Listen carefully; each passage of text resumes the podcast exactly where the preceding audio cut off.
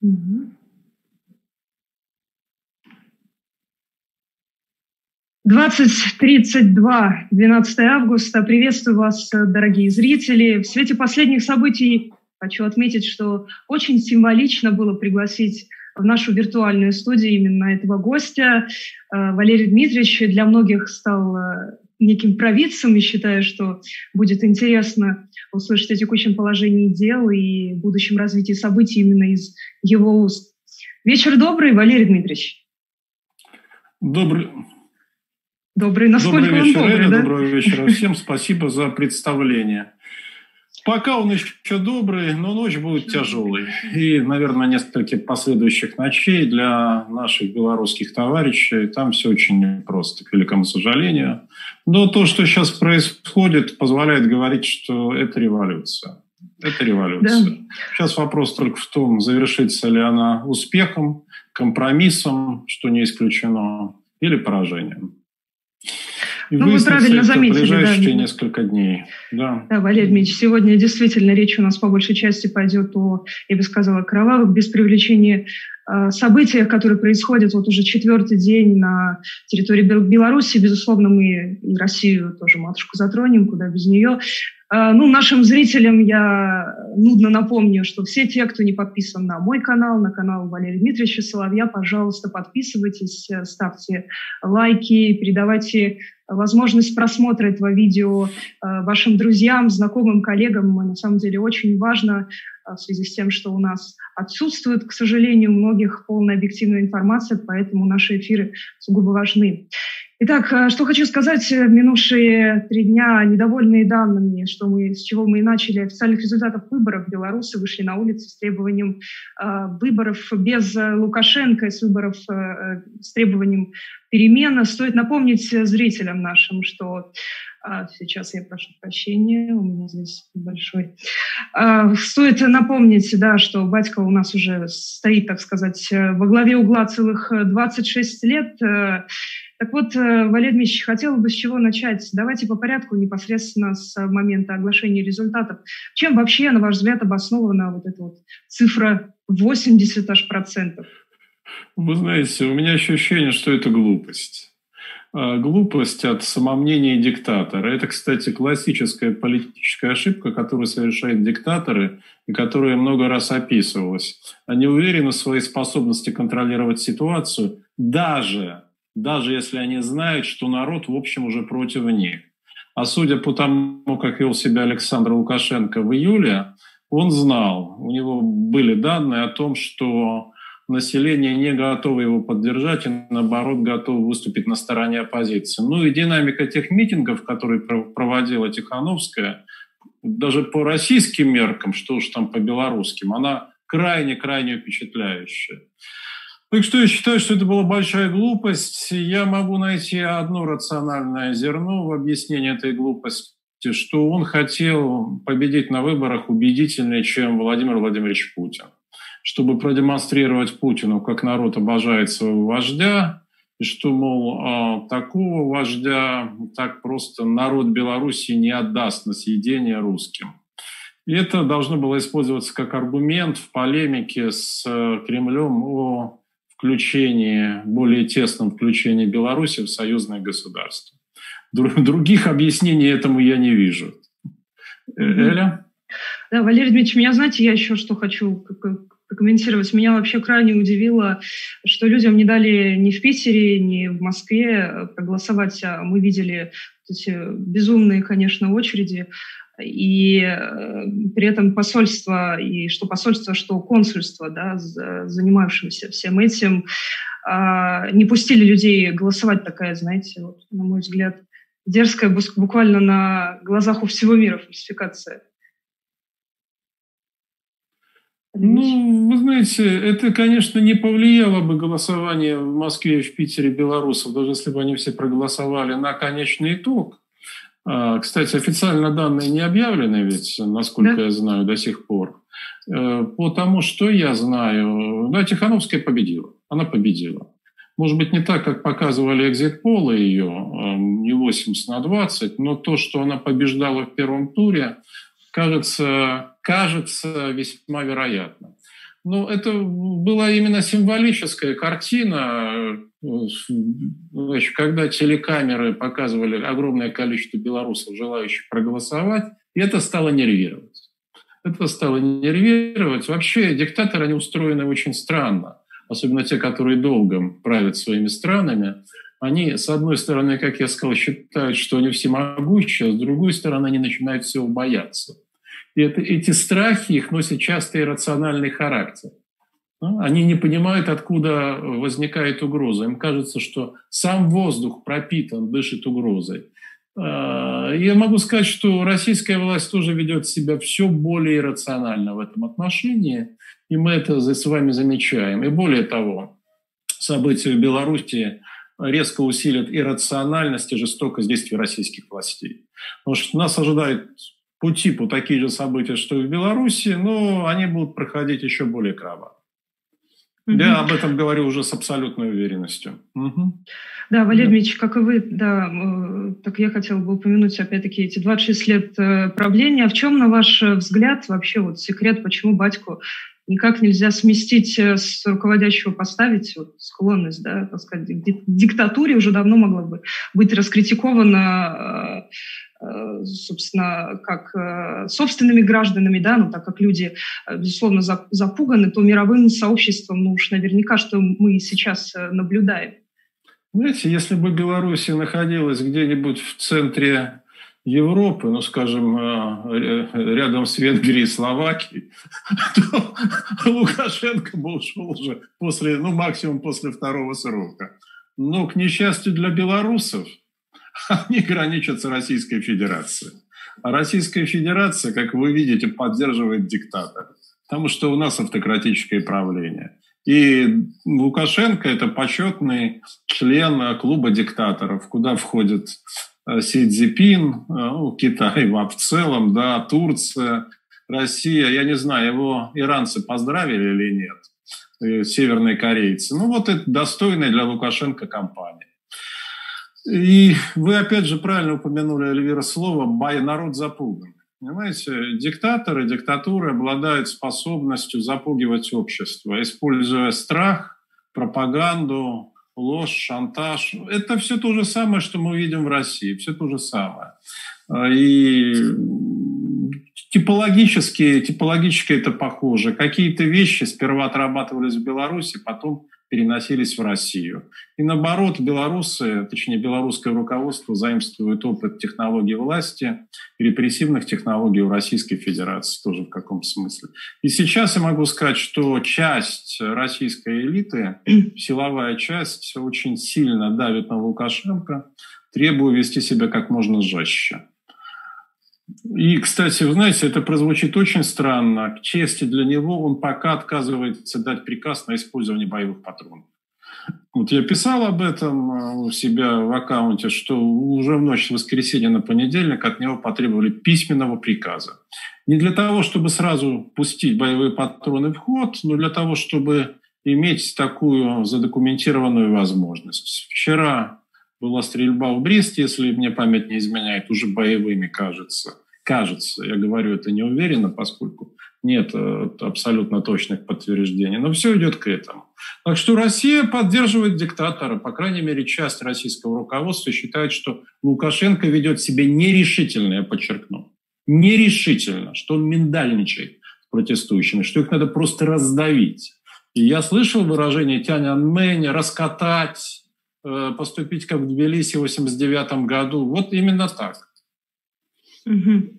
Хорошо, Валерий Дмитриевич, скажите мне, пожалуйста, какие доводы есть, что, э, будем так его называть, да, батька сохранит власти, какие, что он этой власти э, может лишиться? Понятно, что мы не можем дать да, максимально четкий прогноз. Вот я читала э, э, колонку э, Самарукова из центра Карнеги. Он на самом деле считает, что режим вовсе не обречен, апеллируя историческими, историческим опытом похожих на Лукашенко европейских политиков прошлого. Ну, конечно, режим не обречен, но и он не выглядит сейчас заведомым победителем. Ситуация крайне неустойчивая. Могу сказать, что динамика оказалась неожиданной для всех участников для официального Минска, для Кремля, Я хорошо знаю, что вчера российское руководство находилось в растерянности в отношении того, что происходит э, в Беларуси, и шли обсуждения о том, как поступать, как вести себя. А, там есть несколько опций. Да? Значит, одна из опций, которая была предложена Лукашенко, и на которую он согласился, но состоит в том, что он пробудет президентом не более года, и после этого он покинет досрочно свой пост, передав э, э, дела преемнику. Даже этот преемник уже есть, фамилию мне не называли. Ну, то есть поступит так, как Борис Николаевич Ельцин в 99 году. Ну, когда уйдет там... Это, эта фамилия на слуху, скажите, пожалуйста? Нет, она не на слуху, но считается, что этот преемник будет приемлем для белорусского общества и, в общем, для Запада. И, кстати, э, не очень э, приемлем для России. Это очень интересный оборот. Но вот тогда, когда казалось, что договорились, и заявление Тихановской, возможно, было частью не то, что Стехановская участвовала в этом соглашении, да, безусловно, нет.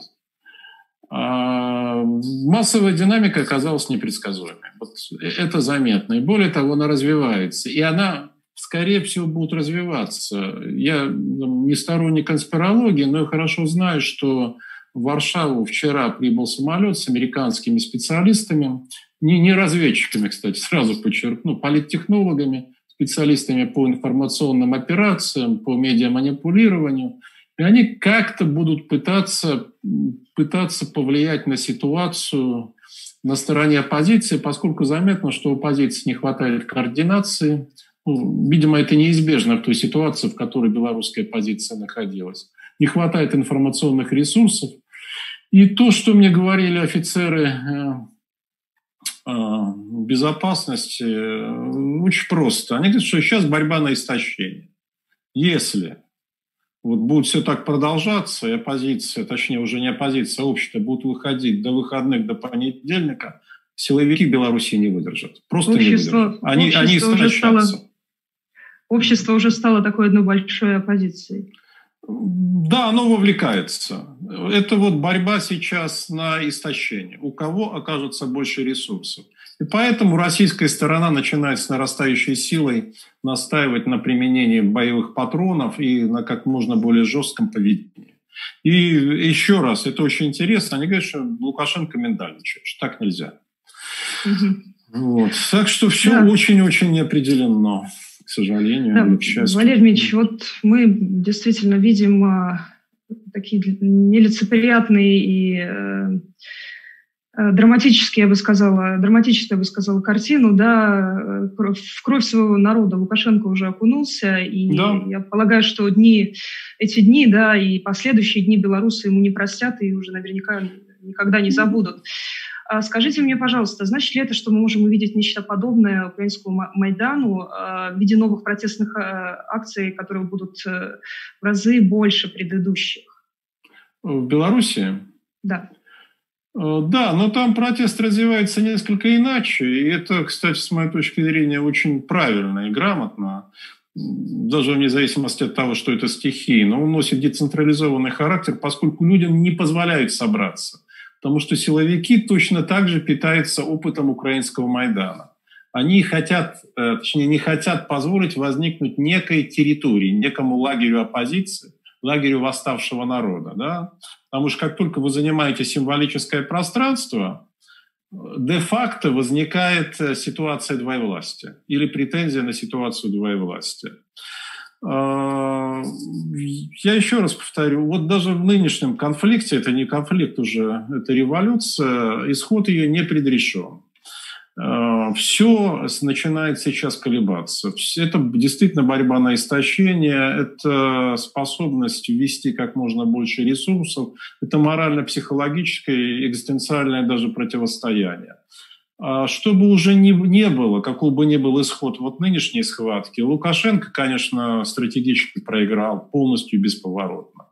И судьба его будет ужасна. Я говорю даже не о политической судьбе. Политической судьбы у него уже нет. Она не закончилась. Да, она закончилась, и в историю, э, если бы он ушел 10 лет назад, у него была бы, как, впрочем, Владимир Владимирович Путин, ему была бы посвящена одна страница в учебниках истории, кстати, о нем вполне могли бы говорить как о создателе белорусской национальной государства. Но сейчас совершенно очевидно, это будет другая, это будет очень мрачная страница. Он сам до этого дошел, он сам до этого довел ситуацию, он сам довел. Это надо понимать, что не оппозиция приводит к революциям, к революциям всегда приводит власть и приводит действия самого государства. И никакие внешние участники не могут спровоцировать революцию, если почва не унавожена. Да?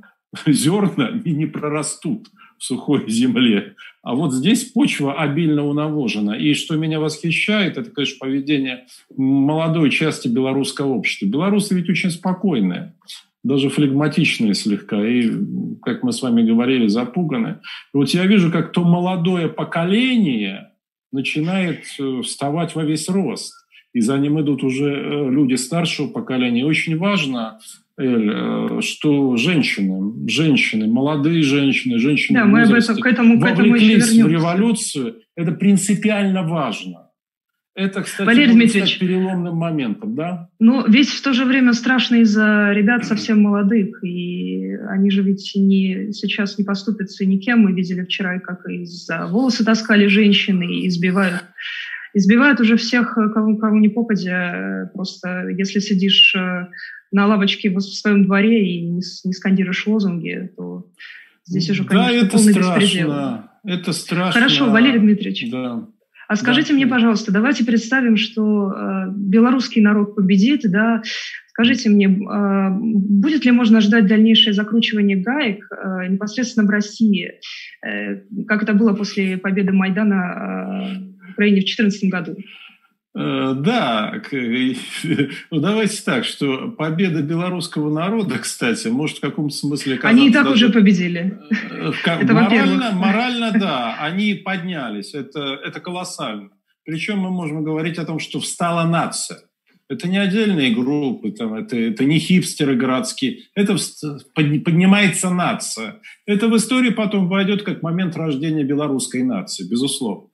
Это навсегда останется в учебниках истории этот момент.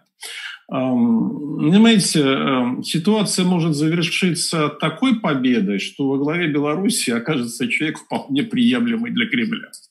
Это вполне, у Кремля есть там ряд своих кандидатов, и, в принципе, они не против, чтобы Лукашенко пал. Не против. Есть те, кто хотел бы, чтобы он держался, поскольку он психологически, я бы сказал, классово очень близок ну, это те, которые хотели бы давить всех. Есть те в Кремле же, кто хочет, чтобы он пал, но пришел бы человек приемлемый. А, вот так это выглядит сейчас. Но в любом случае Москва извлечет урок из этого, а урок она извлекает всегда один. Всегда один. Это жестокость. И я могу вам сказать точно совершенно, что а, в отличие от Лукашенко здесь никто не будет а, менжеваться, когда потребуется отдать приказ на стрельбу боевыми патронами. Это я знаю доподлинно. Но сразу я сделаю оговорку. Я совсем не уверен, что этот приказ будет в Москве выполнен. Вот это другое, понимаете? У меня почему-то а, основание, не почему-то основание, больше оснований думать, что он скорее был бы выполнен в Белоруссии чем в Москве. Вот судя по поведению ОМОНовцев белорусских, это вообще какие-то животные. Я помню, мы с вами видели зверство Беркута на Майдане, да, в Киеве. Ну, смотреть это просто, это просто животные. То есть назвать их людьми невозможно.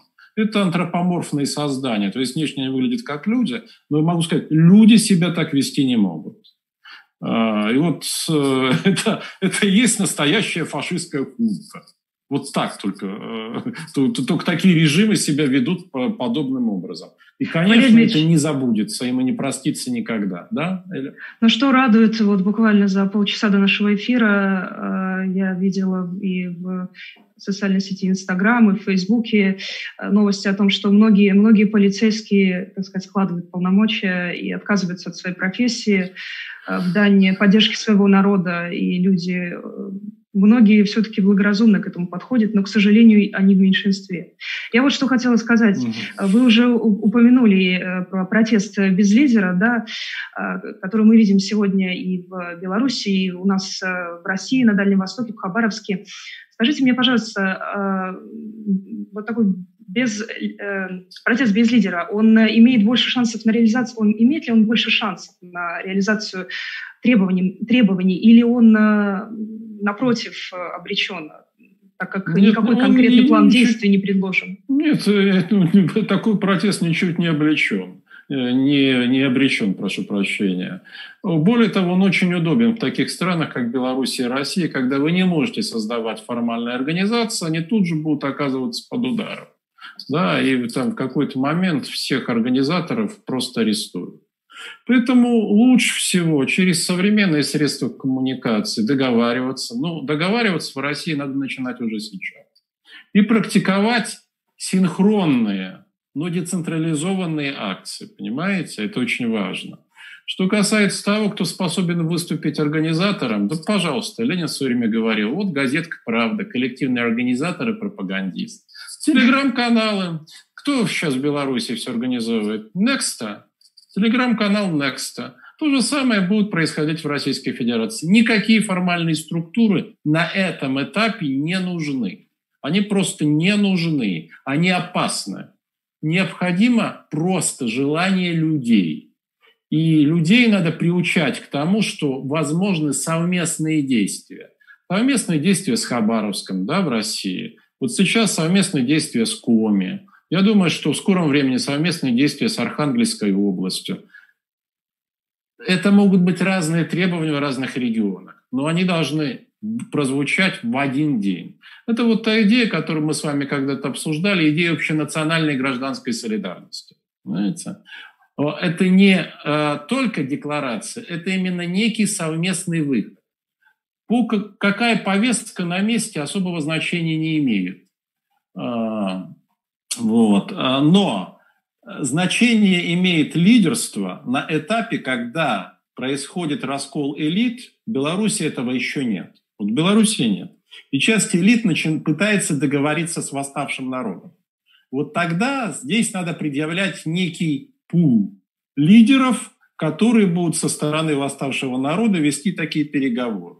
Но я не исключаю, что вот в процессе протеста в Беларуси и тех протестов, которые будут разворачиваться в Москве и вообще в России в целом, они точно совершенно развернутся, а сама ситуация этих лидеров выдвинет и поднимет. Вот, скажем так, народ сам выберет тех, ситуация выберет тех, кто окажется достойным. Я сразу подчеркну, что эта ситуация всегда развивается непредвиденным образом. И те, кто берегут себя сейчас для победы, вот берегу для решающего удара, они могут оказаться где-то на задворках. За бортом. Это выше... Абсолютно верно. Потому что значения будут иметь совсем другие факторы, другие обстоятельства, и очень многое зависит от случайности. Так что ну, люди ведут себя так, как могут. Я считаю, что это очень правильно. Ну и что, что в книжках написано по-иному? Жизнь меняется, появятся новые книжки. Угу любое действие лучше бездействия. А, абсолютно да, хорошо. верно. Абсолютно хорошо. верно. Особенно в политике, если вы выходите в Россию, в Беларуси, вы уже совершаете шаг. Это очень важно понять. Но если вы резонерствуете и ждете момента, вы всегда будете проигрывать. Потому что если бы, извините, это просто ничего, очень ничего. важно, я хочу. Потому что если Конечно. бы это было в России, у нас бы была половина тех, кто пишет э, в Фейсбуке, в они бы объясняли, почему нельзя идти голосовать за Тихановскую. И что это позор, и не надо вообще идти на выборы. Вы же прекрасно это знаете. Они бы именно так себя вели. А выяснилось, что надо действовать. И как только вы действуете, у вас появляется импульс свое действие защищать. Вот Беларусь это наглядно показывает, что действие лучше бездействия. Да, Эля? Ну вот опять-таки, возвращаясь к отключению интернета, который сегодня, э, слава тебе Господи, появился да, с утра, э, Батька декларировал, когда вышел из своего вот этого бункера во время избиения людей, там просиживал, наблюдал за всем этим. он э, перед, средством перед средствами, прошу прощения, массовой информации сказал, что протесты организованы из, из-за рубежа, в общем-то, как и обвалы интернета организуют, видимо, враждебные наймит, да, наймиты Запада, ну точно, видимо, не сама власть. Илон Маск. Нам, да, да, да. Нам только осталось у него спросить, кто за фальсификациями на выборах стоит, да, и можно тогда в таком случае речь его абсолютно разобрать на, на цитаты, что сейчас многие делают. А вот возвращаясь, к, если так назовем интернет, к кровеносной системе да, нашей социальной и, условно-экономической жизни, он заработал, да, спустя три дня, но тем не менее, можем ли мы считать, что власть таким образом, ну, не то чтобы отступает, но явно дает э, какие-то послабления и, возможно, рассчитывает на то, что, э, узнав о кровопролитии, интернета же у многих действительно не было, и люди более старшего возраста, да, э, они, многие действительно не, не слышали, ну, не слышать это, конечно, сильно сказано, но были в некой изоляции, да, информационной, что они возможно, перестанут протестовать. Я расскажу на своем примере. Вчера, э, позавчера, угу. точнее, со мной связывался друг э, из э, Минска, он угу. позвонил мне, и я говорю, ну неужели связь появилась, что у вас там? Он говорит, нет, связь не появилась, я на границе с Россией, вот я поймал мобильный интернет. А расскажи мне, пожалуйста, что происходит на территории Беларуси. Ну то есть вот, вот до такого людей довели. Все-таки, возвращаясь к, к моему вопросу, скажите, пожалуйста, власть таким образом немного отступила. Почему сегодня произошло такое чудо? Почему вдруг заработал интернет? И о чем это может говорить? Я думаю, это э, тот случай, когда разум наконец начинает стучаться. Потому вы что думаете, это есть, баланс да? плюсов... Нет, слушайте, если вы отключаете интернет, вы способствуете мобилизации молодой части населения. Это, это аксиома. Потому что хотя бы из-за этого они начнут выходить на улицу, потому что а, они злы из-за того, что интернет отключен. Б, им становится интересно, что происходит. Это вот то же самое, о чем я говорил, применительно к перспективе отключения интернета и мобильной связи в России во время протестов, к чему наша власть тоже готовится. Да, вы отключаете, чтобы затруднить координацию мобилизации. Но в итоге вы можете привести к еще большей мобилизации и к росту недовольства общества в целом. А, так что, мне кажется, включение интернета – это скорее не признак послабления, это дань здравому смыслу. Что ни, к чему, в общем, это не приводит, потому что через телеграм-каналы координация продолжается, обмен информацией идет, а люди выходят, продолжают выходить на улицу. Да, Эля? Хорошо. Что касается журналистского э, сообщества, тех людей, которые позволяют нам видеть все то, что мы сейчас видим, и э, та жестокость, с которой э, поли, милиция, прошу прощения, избивает э, средства массовой информации, невзирая на то, что э, на них э, жилеты с э, надписью «пресса», соответствующие документы, кого-то они держат в заложниках, э, кого-то, я предполагаю, так как протесты усиливаются, еще будут держать в заложниках. Почему-то никто не акцентирует внимание на то, что это наши граждане, да, многие люди, э, освещающие события, не только граждане Беларуси, но и России, а почему МИД никакой должной реакции не проявляет? Э, то есть они э, каким-то выборочным способом защищаются э, там, за одного, но не защищают всю массу людей, граждан Российской Федерации. Ну, Они не хотят идти на обострение российскому или МИДу, нет, российскому МИДу всегда было наплевать на российских граждан. Это знают все, кто оказывается за рубежами России в сложной ситуации наплевать. Это же не украинская хунта, да, вот. Это классово близкий, я бы сказал, почти родной белорусский авторитарный режим. Наплевать им на граждан, наплевать им на права человека, наплевать им на то, что избивают. Они в тайне этому только радуются, я вас уверяю. А может и не в тайне. Вот. Так что это все совершенно закономерно.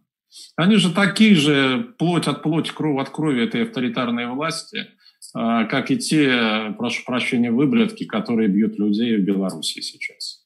Эти лощенные в юбках дорогих, дорогих костюмах, они такие же. По сути, они свои такие же. Я их просто неплохо знаю, поверьте, в силу своей бывшей работы. Угу. Хорошо, Валерий Ильич, вот, ну, Лукашенко наверняка, не наверняка, а так оно и есть, человек расчетливый. А в чем был его расчет в истории с вагнеровц, вагнеровцами и разыгранной вот этой анти, антироссийской линией? Ну, если вы 26 лет правите единолично, у вас, конечно, происходит серьезнейшая личностная деформация. Назвать вас психически здоровым человеком уже нельзя. И он действительно психически не очень здоров. Но в данном случае он поступал, мне кажется, грамотно довольно.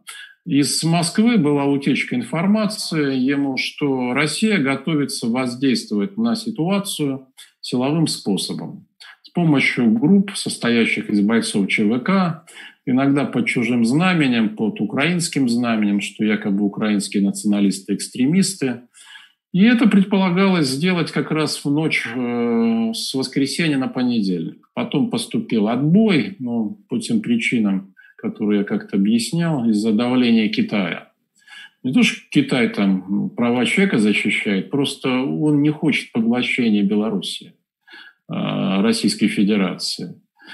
И, значит, батька решил этих взять одну группу. Их на самом деле больше. Этих групп около 20 приблизительно сейчас. Вот даже сейчас они находятся на территории Беларуси, но они, в общем, бездействуют. А насколько я знаю, они пока территорию не покинули, они ждут там приказа и главный коридор, по которому они могут выйти, что они там сейчас не нужны. Ну, возможно, потребуется. Он, значит, решил вот показать, что он этот план знает, что он держит заложников. И когда Владимир Владимирович в ультимативной форме требовал, просто требовал с криком э, Лукашенко вернуть э, э, этих 30, трех богатырей. Тот, значит, угу. отказался, отказался продолжать вообще разговоры. И они там двое или трое суток не говорили по телефону. Лукашенко ссылался на гипертонический криз. Угу. Вот. А, так что в данном случае он поступил э, с точки зрения диктатора, желающего сохранить свою единоличную власть, правильно, он взял заложника. Ну, Российская Федерация поступает таким же образом. Ничего нового или оригинального в этом нет. Эля? Да, опять же, возвращаясь к тем видео, которые мы вчера э, лицезрели, действительно есть тому доказательства у многих силовиков российские э, опознавательные знаки. Э, на этот счет хотела поговорить. Можем, может ли это означать, что э, условно направленные российские войска просто не смогут оказать сопротивление на родине в случае непредвиденных массовых, общенародных, я бы сказала, протестов, которые могут начаться в России, ну, да, даже хотя бы в дань солидарности с братским народом и начаться неожиданно, да, как вы сами говорите, массовая динамика, она непредсказуема. Если говорить о России, то, насколько я представляю... Меня видно? Да-да-да. Да. Если говорить о России, то, насколько я представляю, и пока ситуация также в Беларуси, в общем, военные скорее будут занимать нейтралитет. Или точнее, они будут находиться в расположении, а, в своем расположении, охранять его. А план в России на случай массовой дестабилизации выглядит следующим образом, что военные направляются охранять административные здания, да? скажем, в Москве, Петербурге и других крупных городах. Выделяются части для охраны. А уже вся полиция, Росгвардия, она бросается на разгон и противостояние с демонстрантами. Но фактически военные не выполнят часть этого плана, а, свою часть плана, или выполнят не полностью, сядут в казармах и будут э, защищать свои казармы. А сказать, беспредельничать будет, конечно же, а, авангард Росгвардии, это ОМОН даже полицейские, полицаи будут не очень стараться. Как только они столкнутся с сильной динамикой и с, и с первым сопротивлением, они тут же перестанут выполнять приказы. Они не откажутся их выполнять, это очень важно, публично. Они просто их перестанут выполнять. Я думаю, что, может быть, нечто похожее произойдет и в Беларуси. Ну, там очень здорово финансово стимулировали э, сказать, силовую опору режима в виде ОМО, в лице ОМОНа и командиров спецподразделений. Э, вечером воскресенья, по мере того, как приближалось закрытие избирательных участков, офицерам спецподразделений стали раздавать конверты. Конверты с деньгами. Плата за лояльность и за жестокость, которую вот-вот предстоит проявить. Валерий Дмитриевич, ну ведь э, это хлебная, я бы так ее назвала, карточка, не может длиться вечно, да, она не может постоянно Конечно. пролонгироваться, и когда-то денежные средства заканчиваются. Многие помнят о событиях э, в Судане, где при 30-летнем правлении Аль-Башира военные в какой-то момент решили э, сами править, да, и вы это тоже прекрасно помните. Я надеюсь, что предполагаю, что интуиция у нашего батьки, она наверняка работает, и вот, да, как вы сказали, в случае, если вполне возможно силовики э, переметнутся, простите за, за сленг, на сторону народа, в таком случае какие варианты э, развития отношений могут быть у Лукашенко с, с силовым блоком, ну, помимо вот, вот этого не бесконечного, как я сказала, финансирования?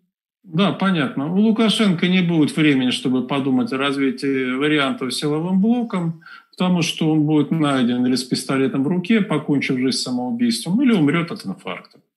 Никаких других вариантов для него не оптимистично. будет. Китай ему... Нет, почему Очень оптимистично? оптимистично? Он об этом догадывается. Китай ему предложил, значит, еще перед днем голосования, что мы окажем тебе всю, всю любую международную поддержку. Если надо, ты можешь эвакуироваться в Пекин. Он отказался. Он сказал, что я буду на посту. Как там говорил один политик, я буду в своем бункере угу. до, до последнего дня. Ну вот он э, невольно копирует, наверное, а может быть и вольно, кто его знает. У них вообще очень странное, я бы сказал, исторические пристрастия э, авторитарных лидеров. Может быть, он и вполне вольно копирует этого лидера. Ну, я скажу, если военные выступят против него, то его не будут ни, ни часы сочтены. Просто часы будут сочтены. Угу. Да, в конце я к этому еще вернусь. Э, и от уличной э, политики перенесемся в так называемую кабинетную. Э, как мы тоже ранее это уже обсудили, Путин в понедельник третий поздравил Лукашенко после председателя КНР и президента Казахстана воодушевленно они поздравили. Э, в общем, э, Путин отметил, что надеется на взаимовыгодное сотрудничество и взаимовыгодные отношения. Скажите, Валерий Дмитриевич, получается, э, наш президент оказал Лукашенко прямую публичную политическую поддержку? Так получается? Является ли это поздравление неким, так так сказать посланием для всего российского общества? Ну, мы говорили с вами вот в первой части нашей передачи, что диктаторы вообще склонны поддерживать друг друга. Так что эта поддержка неудивительна. Ну, тем паче мы помним некоторых политиков в соседней Украине Владимир Владимирович поздравлял с победой даже по три раза. Вот. Было такое. Ничего. Но им пришлось, несмотря на эти поздравления, досрочно покинуть свой пост. Так что отнеситесь к этому с чувством юмора. Я вполне серьезно. Ну, с иронией, если хотите, с сарказмом. Это не стоит воспринимать всерьез. А все-таки э, в таком случае, э, что касается соседства Россия-Белоруссия, да. а вообще выгоден ли России союз с таким уже, вот, как вы говорите, полу, полуживым диктатором? Чем он может быть выгоден? Э, России удобнее. В случае пролонгации его правления. Кремлю Кремлю психологически удобнее иметь дело с авторитарными лидерами, но не с Лукашенко. Лукашенко – это заноза, э, сказать, в афедроне, как сказали бы в XIX веке. Э, и личная неприязнь Лукашенко и Путина давным-давно хорошо известна. Поэтому Россия бы предпочла увидеть другого лидера э, во главе Белоруссии, ну, авторитарного, но очень сговорчивого очень сговорчиво. И в Кремле, в общем, такие надежды и планы лелеют, что если гражданский конфликт зайдет слишком далеко, это, кстати, изначально не исключалось, а, то тогда часть белорусской, значит, Лукашенко что-то случится, а часть белорусского истеблишмента, в том числе и вооруженные силы, обратятся к братской России за братской помощью. Ну и, значит, э, братская Россия, даже не надо вести в обозе никого, поскольку в Минской тюрьме находится Бабарика, да, пожалуйста, проводятся досрочные всеобщие выборы, э, честные, на которых у Бабарика будут, наверное, неплохие шансы выиграть. Или он, скажем, возглавит там какой-то комитет национального или государственного спасения. Но еще раз подчеркну, ситуация чрезвычайно динамична. Постоянно появляются новые переменные постоянно динамика ситуации ставит всех э, в растерянность. Поэтому что получится в итоге, это вообще типично для масштабных политических кризисов. Никто не знает ни как они будут протекать, ни каков будет результат на выходе из этих кризисов. И вот мы это сейчас наблюдаем в Беларуси. К международной политике, Валерий Дмитриевич, какое значение в текущем противостоянии имеет э, позиция Запада и Москвы непосредственно? Ну, позиция Москвы имеет э, очень важное значение и позиции Китая. Другое дело, что э, у Китая нет ресурсов для вмешательства во внутреннюю ситуацию Беларуси. Ну, из, первоначально они обещали оказать Лукашенко любую помощь на международной арене. Они дали это обещание ему. Ну и плюс, сказать, дали согласие его приютить в случае необходимости эвакуации. А что касается Европы, то она, э, по как зачарованная, наблюдает э, за тем, что происходит в Беларуси. Беларусь уже считалась русской вотчиной, не безосновательно. А эта динамика у них тоже вызывает удивление. Активно с самого начала была задействована Польша. Активно. Из всех европейских стран, опять же, в силу э, историко-культурных особенностей Польши, ее связи с Белоруссией. Литва просто напугана. Она просто напугана, потому что страшный литовский сон – это когда русские э, дивизии входят в Белоруссию, оказывая братскую помощь, и форсированным маршем движутся к границам с Литвой. Это, кстати, отнюдь не иллюзорная перспектива. Но вот сейчас, по мере того, как конфликт будет нарастать, по мере того, как будут появляться все больше репортажей о зверствах, они появляются уже, вот сегодня смотрел BBC, а, то, естественно, западные правительства будут вынуждены отреагировать, а, сказать, потребовать чего-то там, а, пригрозить санкциями. Но в конечном счете, наверное, судьба страны будет решена ее же собственным народом. Вот сейчас мы это наблюдаем. Вот мы сейчас наблюдаем, как сам народ, само общество начинает втягиваться в политику и заниматься ею. Причем втягивает его в эту, в эту политику жестокость. Это очень важно, и это урок, который так ни одна авторитарная власть не извлекла. Если жестокость исходит от нелегитимной власти, нелегитимной в глазах общества, то общество реагирует не страхом и покорством, а ненавистью и вовлечением.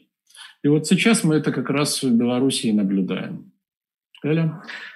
В, Евросо... в Евросоюзе последние два дня обсуждают возможность э, введения жестких санкций в отношении Минска. А к чему это может привести или э, они никакого существенного значения не окажут? Знаете, самое забавное, что Москва бы очень приветствовала эти санкции, поскольку она полагает, что у Лукашенко тогда будет э, ликвидирована возможность любого флирта, любой двойной или тройной игры, и он просто окровавленный упадет в братские нежные объятия Кремля. И тогда из него можно будет вить веревки. Вот вообще делать с ним все, что угодно. А так санкции а на что не могут повлиять? Ну да, у Лукашенко есть активы. Активы эти довольно надежно спрятаны. Вот. Находятся ли они там на Западе или в других местах, я не знаю. Но эти активы есть. И разговор об активах уже использовался в качестве аргумента. Ему уже намекали, что если ты не захочешь договариваться, то вот ты можешь потерять не только драгоценную жизнь, но и все свои деньги. Ну, точнее, ты сперва потеряешь все свои деньги, а зачем тебе жизнь без всех денег? Зачем такая жизнь? Вот. Да, э, дорогие зрители, спасибо вам большое. Валерий э, Валерьевич, нас смотрит сейчас 3886 э, человек. Прекрасно, спасибо Я всем, вам признательна, да. да. Подписывайтесь на канал мой, подписывайтесь на канал Валерия Дмитриевича. Давайте о главном сопернике Лукашенко поговорим, о угу. Светлане Тихановской, о этой мужественной женщине, которая, безусловно, стала символом перемен. Да. Вчера она записала два э, видеосообщения, одно из которых э, она зачитала по бумажке, а второе сообщение э, позиционировалось все с тем же посылом, с которым она выступала на публичных акциях. Так вот, что касается сообщения, записанного по бумажке, которое было наверняка сделано из здания ЦИК, и, на мой взгляд, оно, безусловно, записывалось под давлением, после чего ее власти выдворили из республики. Как вы вообще оцениваете эту ситуацию и вообще действия Тихановской в целом и ее штаба в частности? Ну, давайте начнем со второй части вопроса. Штаб ее отыграл на 146%. Вот отыграл безукоризненно. В тех условиях, в которых они находились, они сделали не только все, что могли, но и сделали больше. Ну, надо понимать еще, что у белорусского общества колоссальная потребность в альтернативе. Это вот тот случай, когда если вы не боитесь, вы становитесь героем. Да? Вы готовы идти, готовы делать то, что от вас требуется, там, ну, не бином Ньютона, понятно, что требуется, то вы становитесь героем. И Тихановская в этом смысле стала, конечно, политическим героем. Дело не в том, какая у нее была программа, это не имеет никакого значения. Когда вы противостоите диктатуре, имеет значение только одно – ваша способность консолидировать общество. И эту роль она выполнила, она ее сыграла превосходно. Теперь, что касается угроз, ну, слушайте, я, когда был еще подростком, я по советскому телевидению видел признание советских диссидентов, они показывали. Вот. Я прекрасно потом, когда я познакомился с диссидентами, с бывшими офицерами КГБ СССР, мне рассказали о технике этих признаний. А, ничего нового в этом смысле я для себя не увидел. А, никто, с моей точки зрения, не, не смеет бросить камень и даже косой взгляд и упрек в адрес Тихановской. Или точнее, только тот, кто в подобной ситуации оказывается. Никогда. Да. Вот только тот может ее упрекнуть. Мы в такой ситуации, подавляющее большинство людей не было, поэтому не надо э, возлагать на нее больше того, что она могла сделать. Она сделала свою работу превосходно. Что касается будущего, здесь все открыто, здесь ничего не является предрешенным, вы прекрасно понимаете. Но если Лукашенко уходит, есть избранный победивший кандидат, это Тихановская, она есть. И тогда и предстоит выполнить часть своей программы ключевую, это объявить досрочные выборы. Вот. Если она это сделает, ну, если ситуация будет развиваться таким образом, она опять же займет самое достойное место в истории э, новой, новой Беларуси, потому что это будет уже новая история, безусловно. Ну, я считаю, что она, я на это надеюсь, что она в учебнике, как вы говорите, э, она войдет. Я думаю, что да. Я, я думаю, что да. И вообще все то, что сейчас происходит, это заслуживает места отдельной главы в учебнике истории Беларуси. Я не сомневаюсь, что эта глава будет написана. И вообще там специально должен быть еще параграф о роли женщин в белорусской революции. Эль, я надеюсь, и о роли женщин в российской революции при вашем участии тоже напишут параграф. Спасибо, Валерий Дмитриевич. Ну, в белорусской про женщин, коль заговорили, да, президентской кампании, как ни крути, мы действительно отмечаем э, то, что на политической, а, на политической арене Беларуси в том числе появляется все больше и больше женщин. Лукашенко в рекордные сроки оказался, так сказать, заложником своих же собственных стереотипов, допустив э, к выборам, э, как он называл ее, глупую марионетку в чужих э, руках. И, в общем-то, и оказался заложником своих же этих стереотипов. А, и, собственно, не смог ее снять с политической гонки. Так что ж получается, Валерий Ильич, что, батька испугался бабу? Нет, он ее не, не боялся, поэтому она и была допущена. Вы знаете, это вот с моей точки зрения, это такой То есть он не ожидал, судя по всему, развития событий. Классический сексистский стереотип. Вот помимо того, что я говорил в начале, что он явно недо, недооценил свою непопулярность в обществе, или точнее переоценил популярность и собственную силу, он еще классический сексист. Что, что женщина бросит вызов мне бывшему главе совхоза. Ну, он, собственно, да, об этом да. и говорил, да, действительно. Совершенно верно. Очень много комментариев. И, и посмотрите, вот эти две ошибки и привели к той ситуации, да, что как бы было бы в России, вы прекрасно понимаете, что значит сняли бы всех кандидатов, отстались бы такие подставные ЗИЦ-кандидаты, значит, э, президент бы победил не с 80 там на 6, а 52 на 48. Ну, исходя из той социологии, которая у них в июле была, а социология была пугающая для Лукашенко. Ну и все было бы пристойно, и вроде бы, понимаете, была конкуренция с женщиной. Она выступила более чем достойно. И у людей остается иллюзия. Ну, еще вот чуть-чуть, вот, наверное, в следующий раз мы точно победим. То есть вы минимизируете почву для протестов. В этот раз было сделано все, чтобы максимизировать почву для протестов. Это потрясающе. И э, это вот, опять же, характерная черта всех падающих авторитарных режимов. Они в какой-то момент начинают вести себя так, будто сошли с ума. И историки, когда описывают, говорят, слушай, ну было же простое решение. Это вроде бы самоочевидно. Причем все они сходят с ума, понимаете, все ведут себя так, будто сошли с ума. В Беларуси мы это напрямую видим. Но то, что у Александра Григорьевича психические девиации, это не секрет. Там психические девиации, деменциальные э, уже явления у него начинаются.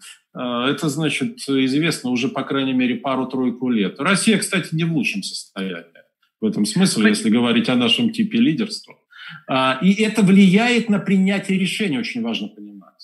Это прямым и непосредственно... Да, Эль, извините. Нет, нет, нет, продолжите, пожалуйста, закончите. Это вот прямым и непосредственным образом влияет на процесс принятия решений. То есть что в голове, какие неполадки, баги да, в голове у лидера. В Беларуси, пожалуйста, прямое доказательство. А вот, кстати, да, кстати говоря, разделяя негодование и чаяния а, Андрея Макаревича, вот он писал в Фейсбуке, а, Сколько я помню, вот схожие события, да, вот то, что вы сказали, а, они периодически э, происходящие в мире в схожих ситуациях требуют, казалось бы, э, все новых и новых решений, иначе, как вы сказали, да, финал все ближе и ближе. Но почему-то решения одни. Дубинки, полиция, ОМОН, вранье бесконечно. Валерий Валерьевич, почему? Объясните, почему? Или, вы знаете, на эту тему написана обширная литература. А, ну, можно там на вскидку мы с вами можем найти несколько решений, да, самых очевидных. Вот вы правите 26 лет. Куда вам деваться после этого? Вы столько уже наворотили. Вы уже совершили столько преступлений в прямом смысле слова. Вы столько расхитили народных денег. Это не государственные деньги, это деньги народа. Бюджет сформируют за счет наших налогов. Что вам деваться некуда. Это первое. И второе – это а, та ошибка, которую совершают люди вообще в целом, и для авторитарных лидеров она в гипертрофированном виде проявляется. Это называемый эффект третьего лица. Они прекрасно знают историю. Они знают, что рухнул там режим Каддафи, а до этого режим Чаушеску, но они всегда думают, это не про нас. То есть человек воспринимает ситуацию как э, релевантную для кого-то, но только не для себя. Ему кажется, что он-то историю перехитрит, и что он-то другой, и что это не его случай. Это то, что называют когнитивным заблуждением. Просто когда мы с вами подвержены этому когнитивному заблуждению, ну, цена этого там, э, унижения нашего в чьих-то глазах, да, на совершенные наши нами ошибки там, на бытовом уровне, иногда профессиональном, а когда это совершает лидер, авторитарный лидер государства, ценой оказывается революция его собственная гибель. Очень часто. Не политический конец, а именно гибель в физическом смысле, то есть конец его физического существования. И я неспроста это об этом несколько раз говорю. Александр Григорьевич знает, что он сейчас стоит перед такой перспективой. Он вот это очень хорошо знает. Да, задумалась. А, Валерий Ильич, вот э, что вспомнила? Оппозиционные источники говорят о том, что ряд предприятий, а, да и, собственно, люди сами в Минске утверждают, что ряд предприятий начинают забастовку, начинают бастовать. Это, на мой взгляд, такой Э, мощнейший инструмент э, э, протеста, да, по крайней мере, экономически. А как вы оцениваете вообще производственные забастовки и как это может отразиться на белорусской власти? И вообще, чем помимо забастовки на предприятиях выхода на улицы может еще ответить белорусский народ? Ну вот они поступают сейчас грамотно, они призвали к забастовке. А, забастовка носит частичный характер, она не приняла всеобщий характер. Лучше было бы, конечно, всеобщее. Сейчас э, они предлагают организовать перекрытие дорог, то есть провоцировать транспортный коллапс. Это тоже правильное решение. Это просто надо будет делать постоянно. То есть вот изо дня в день, каждый вечер выходить и продолжать. Пока власть, точнее, а, ее псы, не истощатся настолько, что начнут падать В прямом смысле слова начнут падать. Еще что могло бы быть чрезвычайно важным, это э, символические успехи. Символический успех – это когда вы на здании райисполкома какого-то, да, в Беларуси это райисполкома, не в Минске, там, не, сказать, на Дворце Республики водружаете оппозиционное знамя, понимаете? Потому что для этого вам даже не обязательно захватывать это здание, очень важно понять. Для этого важно, чтобы у вас оказался человек в этом здании, какое-то другое, ну именно сим, здание, связанное с властью. И вы поднимаете это знамя, делается ролик, да, тут же, ролик мгновенно распространяется, и это имеет колоссальное символическое значение. То есть власть начинает переходить в другие руки, понимаете? Вот как Майдан – это создание э, ситуации двоевластия и территории свободы, так и водружение знамени народа – это символ перехода власти, начала перехода власти в руки народа. Это, а, вот это можно использовать. Еще можно просто договориться с кем-то из работников райисполкома, ну буквально. И потом э, очень важно такие флаги поднимать на высоких зданиях вообще. Да? Вот это символы. Это борьба за, символи... Э, э, борьба за символическое пространство чрезвычайно важна. А, ну, прекрасно понимать, что дать любой совет гораздо легче, чем выполнить. Чем его но, выполнить, безусловно. Да, чем выполнить. Тем паче вот отсюда мы находимся в безопасности, давать эти советы. Но э, я, по, по, по крайней мере, пытаюсь дать совет, который, как мне кажется, осуществим и который бы принес пользу. Но критиковать там, да, белорусов за то, что они что-то делают не так, ни в коем случае. У меня ощущение, что они делают максимально возможное в тех условиях, в которых они оказались. И делают это настойчиво, мужественно, изобретательно. И я не могу не восхититься этим.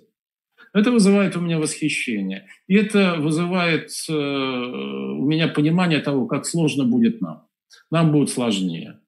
Да, Валерий Дмитриевич, я сегодня тоже впала в такую небольшую перепалку в э, Facebook, э, когда опубликовала видео, где женщины в Минске, сотни женщин вышли э, на площадь с цветами, было такое небольшое шествие. К сожалению, вот эфир начался, я не знаю, продолжилось оно или нет. Собеседник, мой собеседник, ничего не имею никаких злых умыслов не преследую, да, не хочу никого оскорбить, хочу только подчеркнуть ваш тезис о том, что собеседник сказал, что ну и что эти женщины, э, не надо на добро, э, не надо на зло отвечать добром. Господа, нужно э, использовать все возможные методы и способы состояния борьбы. Это раз.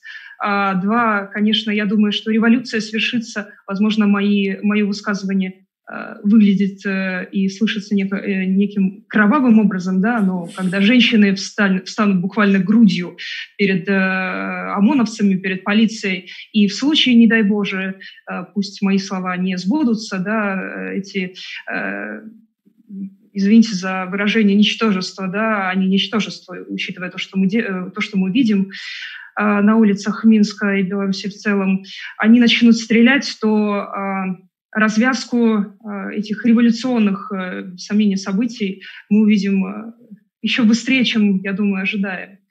Вот. И опять-таки возвращаясь к женщинам, да, Валерий Дмитриевич, скажите, можно ли говорить о том, что решающую роль в судьбе многих стран, ну, будь, то, будь то выдвижение да, на высокие политические посты или лидирующая, так сказать, позиция в протестах, все чаще будут э, занимать именно женщины. Вообще, э, если, э, на ваш взгляд, запрос в обществе на это? Ну, я не, не решу сказать, что непременно решающее, но то, что более важное, чем прежде. А в некоторых ситуациях и ключевую, у меня в этом сомнений нет. И если мы вспомним, допустим, протесты лета 2019 года в Москве, у них было действительно во многом женское лицо. Кстати, благодаря вам, Эльвира, в том числе Спасибо. благодаря вам. И сейчас, да. когда я там наблюдаю, да, во многом это женщина. Ну, вот, Кстати, ровно год, да, ровно год да, с момента и, протестов. Это, да, да и Любовь Соболь, и сейчас э, Юлия Галямина. Ну, да, это, это же отдать да, это, это да. совершенно очевидно. Я уже не говорю о не столь известных, но вот о гражданских активистках, которых мы с вами хорошо знаем. Да. Вы лучше, чем я, но я тоже, по счастью, с ними знаком. Это бесподобные люди, которые способны вызвать только уважение. И я знаю, что они настроены зачастую отважнее мужчин. Ну, я же вижу это. Это ни в коем случае хочу умолить достоинство мужчин, но здесь просто очень важно понимать, что участие женщин в политическом процессе, особенно когда речь идет о революции, это важный индикатор готовности общества к изменению. Это означает, что общество в целом – то есть не какой-то его авангард, а общество в целом уже готово вовлекаться в процесс. Это, это очень важно понимать. И мы это наблюдаем в Беларуси, и мы это наблюдаем уже тоже и в Российской Федерации. И я думаю, что во время тех событий, которые нам предстоит пережить, роль женщин будет очень значительна. Нет сомнений. Валерий Дмитриевич, плавно на мягких лапах подбираясь к окончанию нашего эфира, сейчас перейдем к части вопросов, так сказать, из зала все-таки, эм, возвращаясь э, к нашей теме да, сегодняшней, э, Белоруссия э, и Белоруссия сегодня это Россия 2024. Ну, Вообще можно ли назвать это нашим отражением? Можно, но это не Россия 2024, это Россия 2021. Она все завершится до 2022 года. То есть нам не надо будет ждать ни до 22 ни до 24 К 22 у нас уже все завершится. Ну, в крайнем случае мы захватим первые месяцы 2022 года. Все будет гораздо быстрее, чем кажется сейчас. Ну и, к сожалению, страшнее тоже.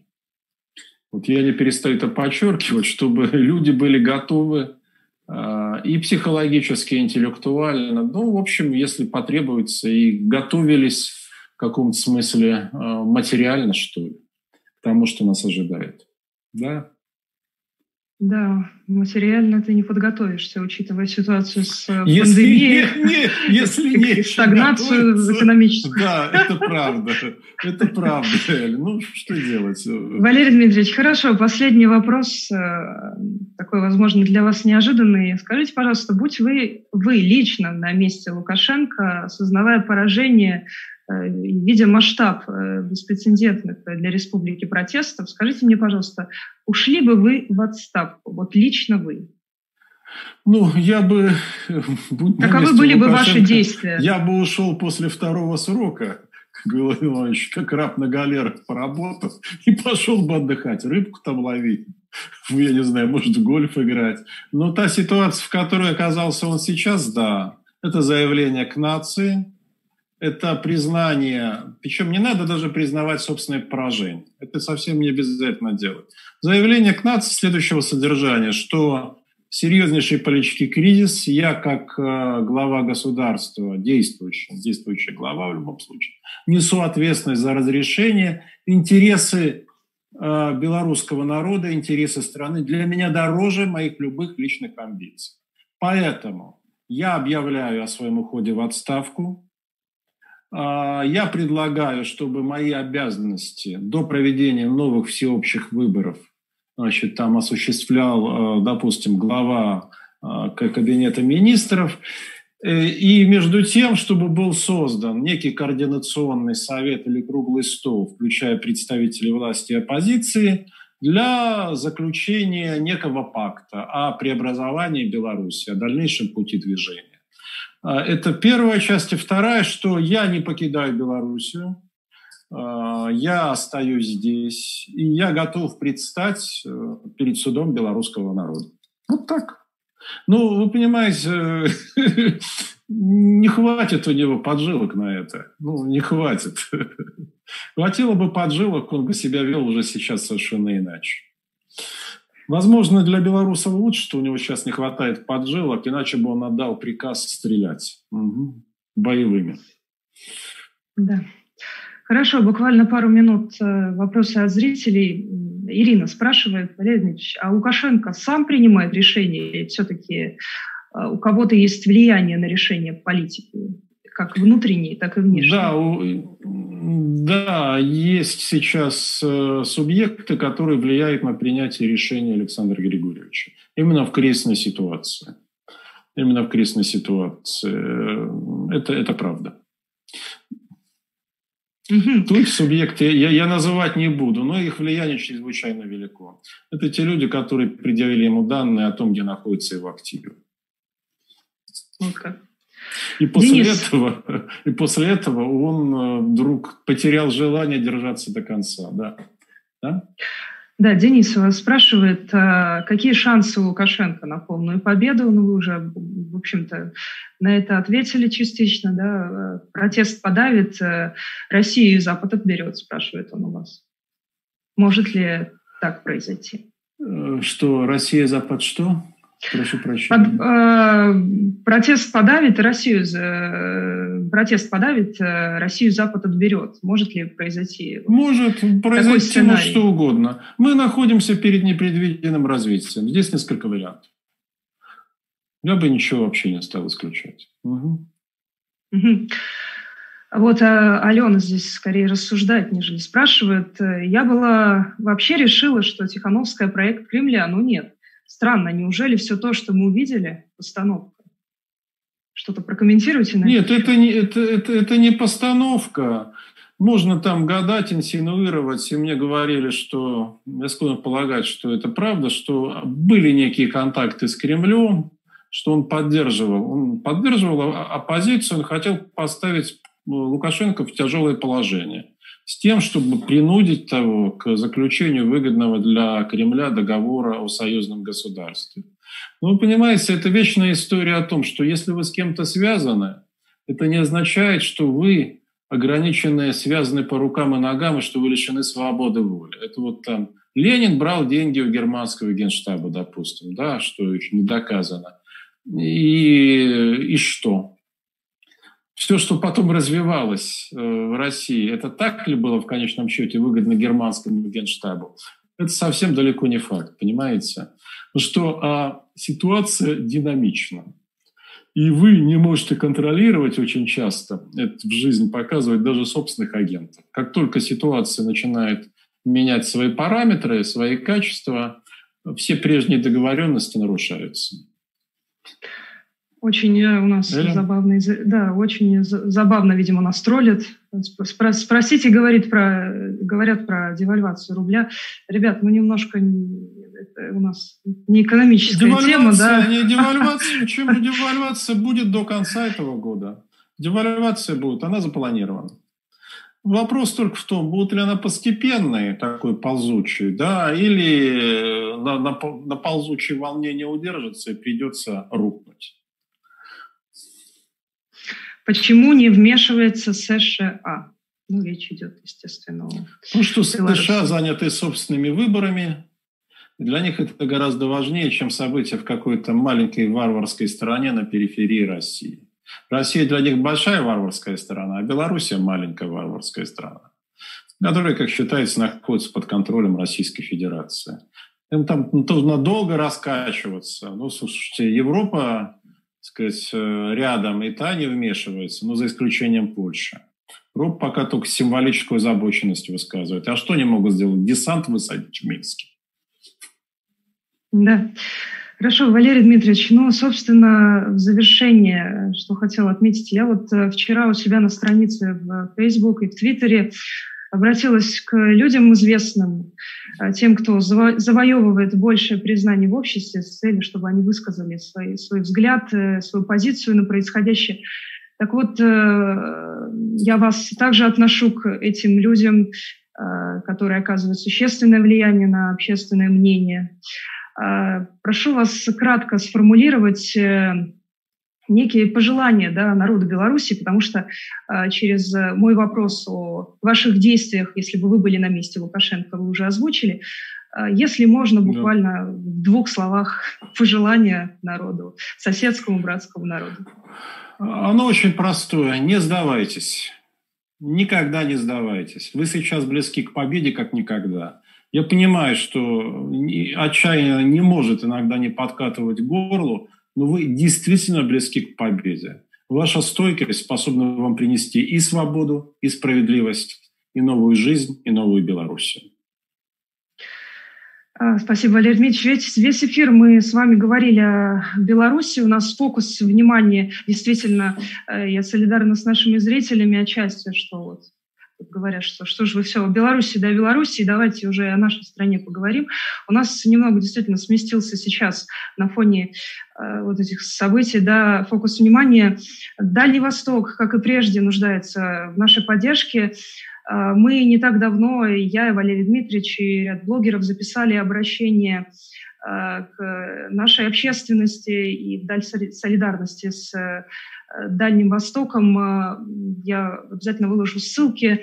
Валерий Дмитриевич, скажите, пожалуйста, пару слов о той, я, бы, я не могу назвать ее, безусловно, акция, а встречи, которая будет у нас, которая состоится 15 августа. А, ну, идея очень простая. Э, провести прогулку общенациональной солидарности, но сейчас уже и солидарностью с Белоруссией тоже. То есть повестка расширилась. Меня, кстати, удивляет, что никто не предлагает вообще в России ничего подобного, хотя бы какую-то солидарность с белорусами высказать. Значит, 15 э, августа в 14 часов местного времени мы предложили, чтобы люди вышли к популярным местам сбора в своих городах. Это памятники известные, где обычно собираются скверы, э, площади, памятники. Вы можете возложить цветы, покормить голубей, просто прогуляться – не выкрикивая политические лозунги, вы понимаете, что это сейчас рискованно. Все в рамках мирного, мирной, мирной да, прогулки, очень важно, никаких протестов. Очень важно выйти. Вот так начиналось и в Беларуси. Все начинается с тихого, молчаливого сопротивления. Это шаг. Этот шаг надо сделать. Этот шаг надо сделать в масштабах страны. Это солидарность не только с Хабаровском, не только с Беларусью, это солидарность с Коми, где 15 в 14.00 будет а, акция, тоже протестная акция, поддержку депутата Олега Михайлова. Это солидарность э, с нашими башкирскими друзьями, которые защищают Шихан Куштау у себя. Это солидарность со всей Россией. Это именно прогулка общенациональной солидарности. Давайте мы ее назовем так. Важно выйти. Это первый шаг, потому что, уверяю вас, очень скоро нам придется нас жизнь вынудит выходить с политическими лозунгами. Она нас просто заставит. Ну давайте готовиться к этому хотя бы. Давайте покажем, что у нас есть какое-то относительное единство, что мы готовы поддержать друг друга в борьбе за свободу и справедливость. И поддержать в первую очередь наших хабаровчан. Хабаровск – это наша внутренняя Белоруссия. Там же идет отчаянная борьба. И эти люди нуждаются в нашей поддержке. Давайте мы покажем им, что они не одиноки. Спасибо, Это 15 августа действительно... в 14 часов да, местного времени. Да, мы еще напомним дополнительно об этом. Действительно, вы правы, у нас поддержка сейчас э, очень важна, и это общая солидарность как с э, Дальним Востоком, да, так и с Белоруссией. У нас общие цели, и это борьба против узурпаторов, которые которые никак не могут слезть с насиженного места, да, которые сейчас проливают кровь. А, мне бы хотелось, чтобы белорусы наконец обрели свободу, так как э, если у вас, э, дорогие наши братья и сестры, белорусы, появится такой шанс, то и у России тоже может появиться такой шанс, несмотря на драматизм 26-летней э, диктатуры. Я со всеми прощаюсь, э, смотрела нас достаточно большое э, количество спасибо, людей. Спасибо, Сегодня, да. да, вот еще 2800 человек с нами. Я вам признательна, Валерий Дмитриевич, э, моем признании. большое, Благодарна, что сегодня выделили время. Всем всего хорошего и не сдавайтесь. Всего доброго вам. До свидания. Спасибо.